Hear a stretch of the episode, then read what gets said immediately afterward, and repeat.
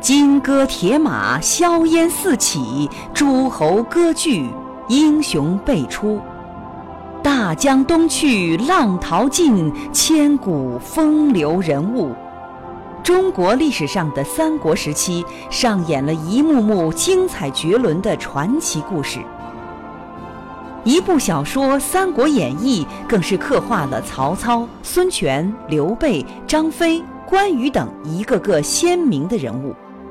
那么，真实的三国究竟是什么样的？